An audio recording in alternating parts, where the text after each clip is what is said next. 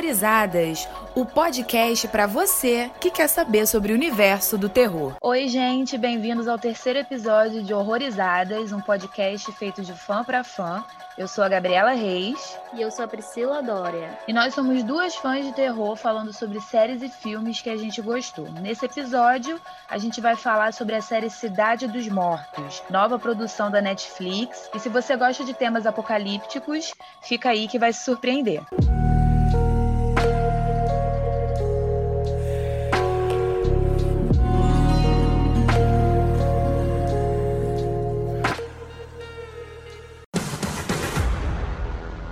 tá tudo bem. Fica calma. Não fica com medo. A gente vai te ajudar. Feche os olhos.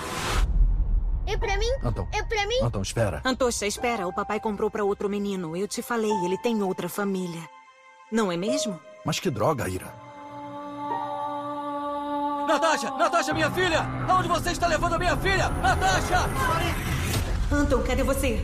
Você tá na quadra? Desce pra cafeteria. Meu amor, eu vou te esperar lá, tá bom? A entrada de Moscou está fechada até a segunda ordem. Pega o Anton e entra no caminhão. Vem. Rápido. Vai, vai. Antosha, não olha. Não entende o que está acontecendo? Eles vão atravessar.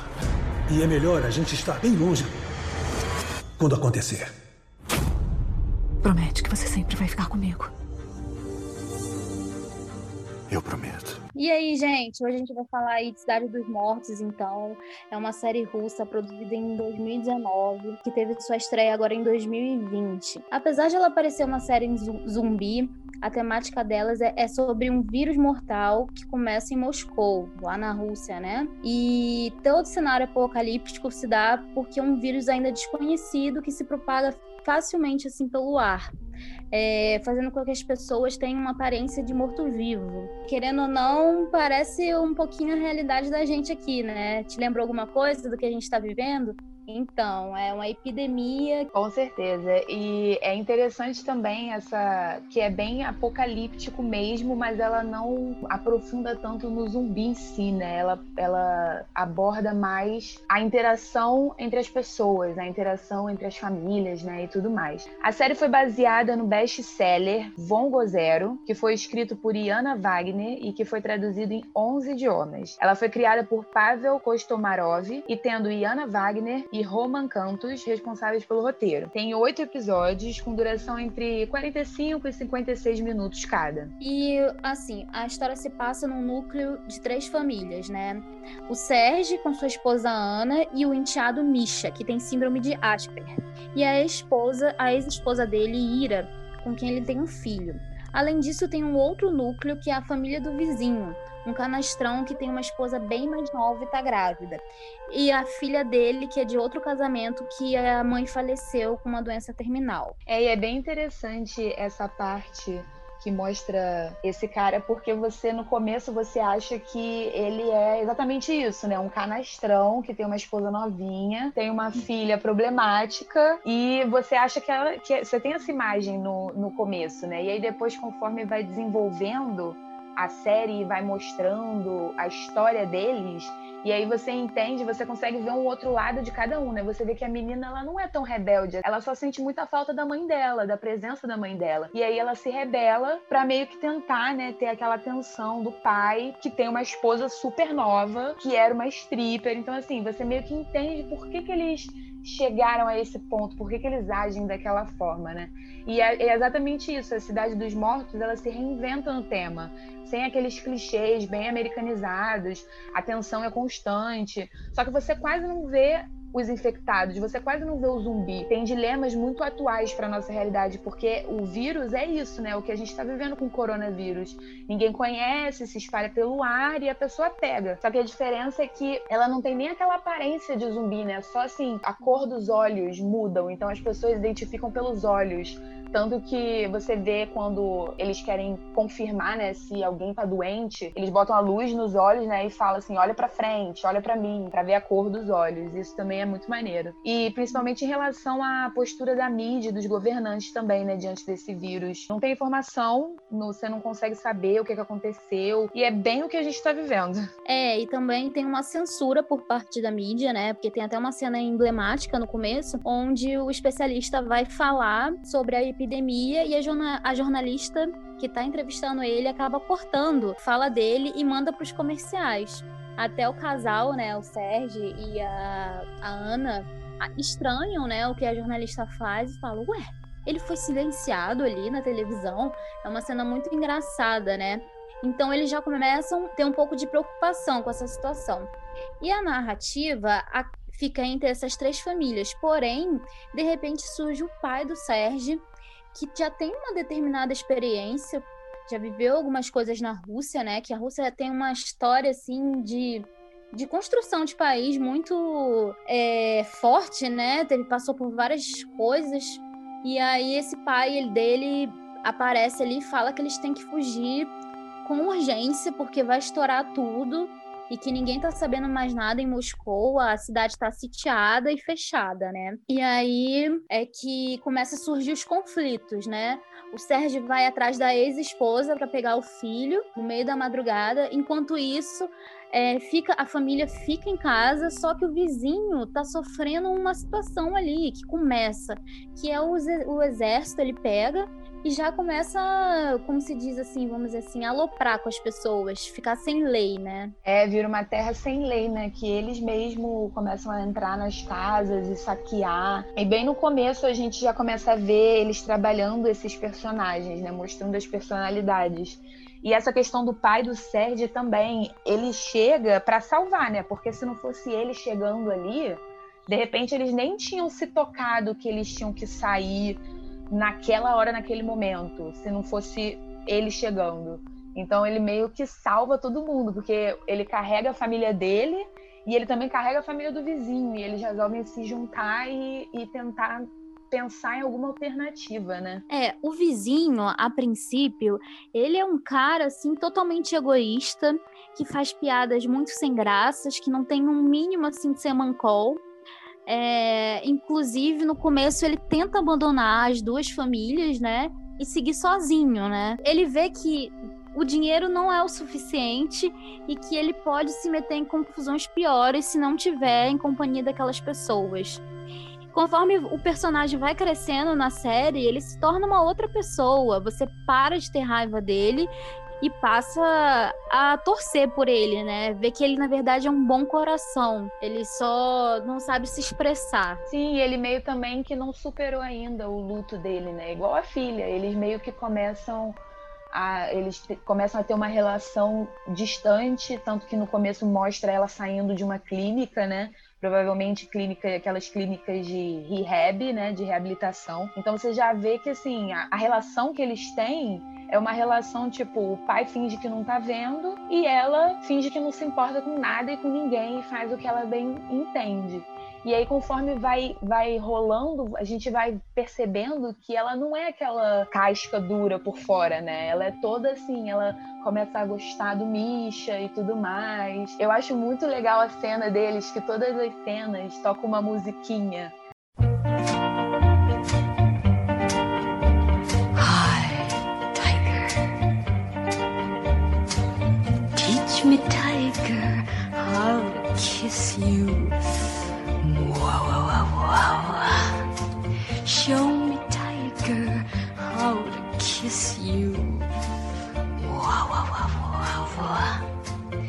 Cara, eu achei perfeito. Eu achei que encaixou perfeito na relação deles, porque ela é meio tipo tentando ser sensual com ele e tal, né? Ela toda bonitona e ele todo nerdzão, e ele ainda tem a síndrome de Asperger, né? Então, assim, ele não sabe se relacionar direito com as pessoas. Então, eu achei muito maneira a relação deles, a interação dos dois.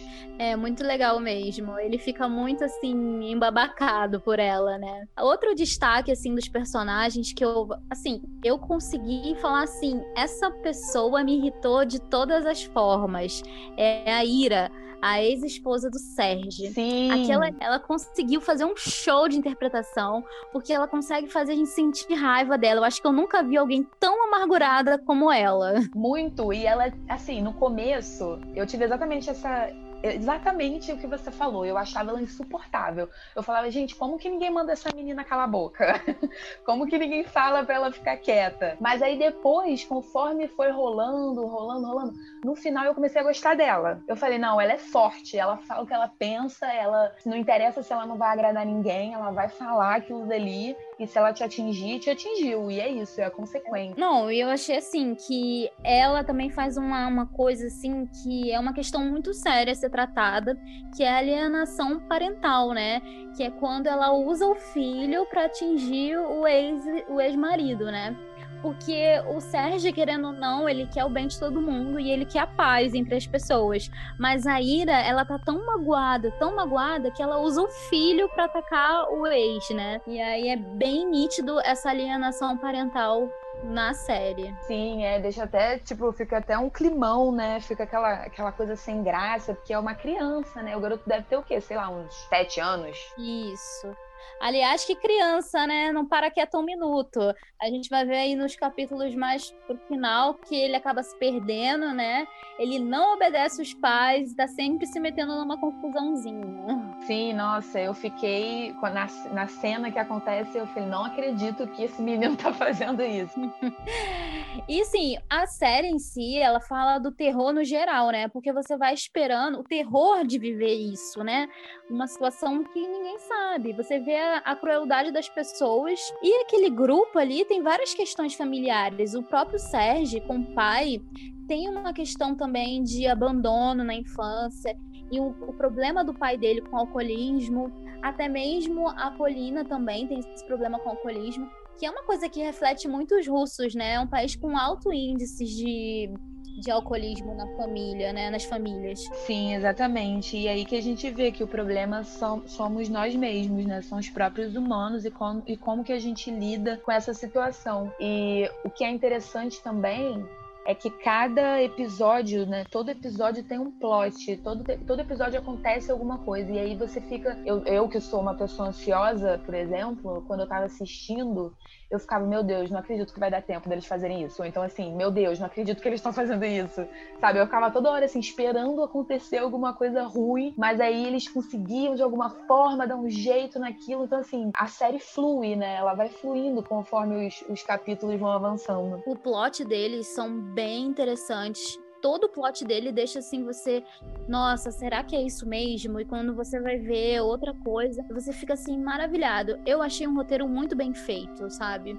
E também é interessante que tem os flashbacks, né? Para não deixar cansativo a narrativa, eles colocam uns, flashbacks para falar das pessoas que já estão ali naquele contexto, né, nas famílias, explicar algumas situações mas também tem outras narrativas que surgem durante a, a série, né? Personagens que vão surgindo, mas que também não ficam fixos, né?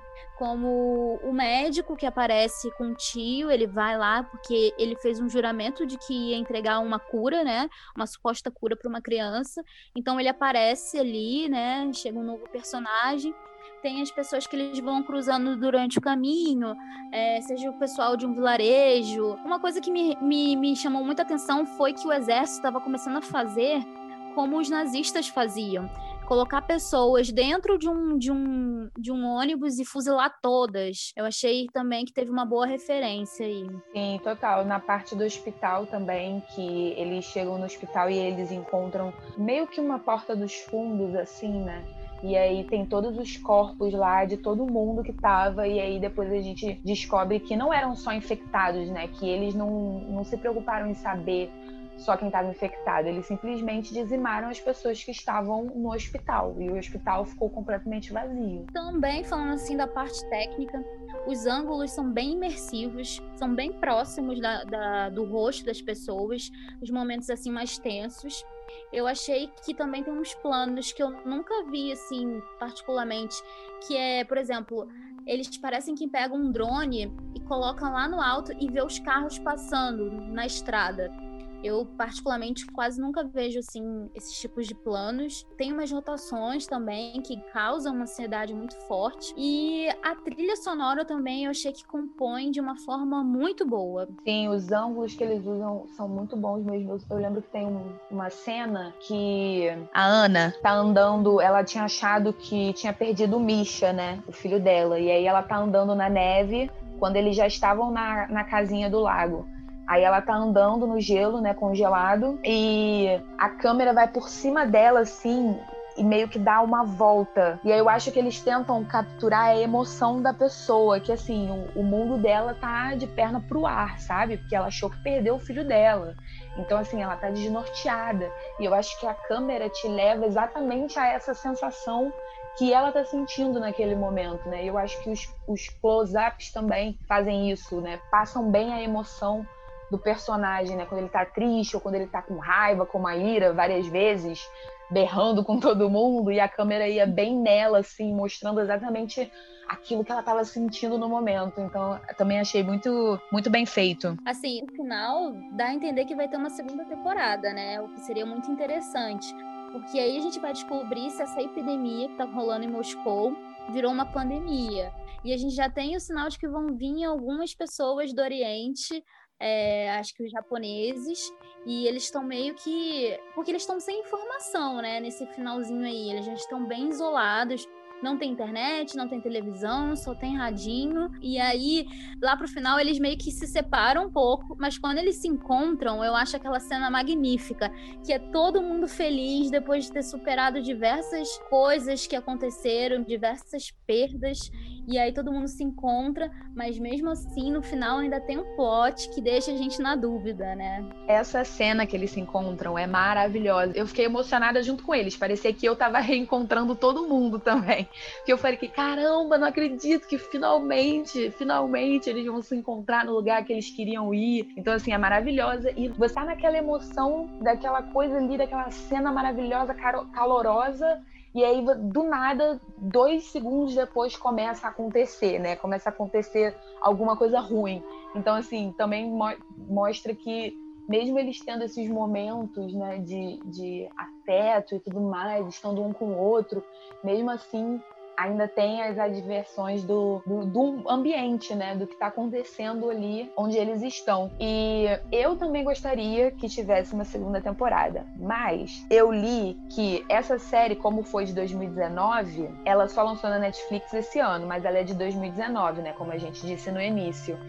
E não tem até hoje nada indicando que eles iam fazer uma continuação. Porém, sabemos bem que quando uma série entra na Netflix, né, tudo pode mudar. Ainda mais que ela foi muito bem falada, muito bem aclamada. Eu vi várias pessoas falando sobre. Então, assim, eu não perco as esperanças da Netflix pegar essa segunda temporada. Ah, e a Netflix ela tem que rever esses conceitos dela, porque tudo que é bom ela vai lá e cancela e os fãs ficam sofrendo poxa, essa é uma série que com certeza uma segunda temporada seria justo pra gente, pra gente ver todos aqueles dilemas, todas aquelas coisas incríveis, o que, que ia acontecer com eles pô, se a Netflix cancelar, nossa, eu vou cancelar a minha assinatura.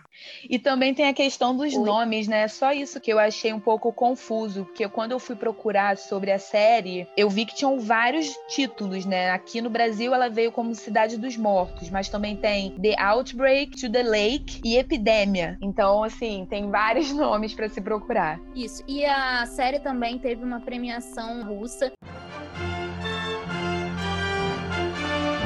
Eu não sei falar russo, então deve ter uma pronunciação bem diferente do inglês, né? Com 11 indicações e cinco prêmios que eles ganharam. E aí foi atriz coadjuvante para Mariana Spivak, que é a Ira, pô, bem merecido, né? Porque ela bem merecido incrível. mesmo. E para melhor atriz, Vitória Isakova, que é a Ana. As duas mandaram super bem.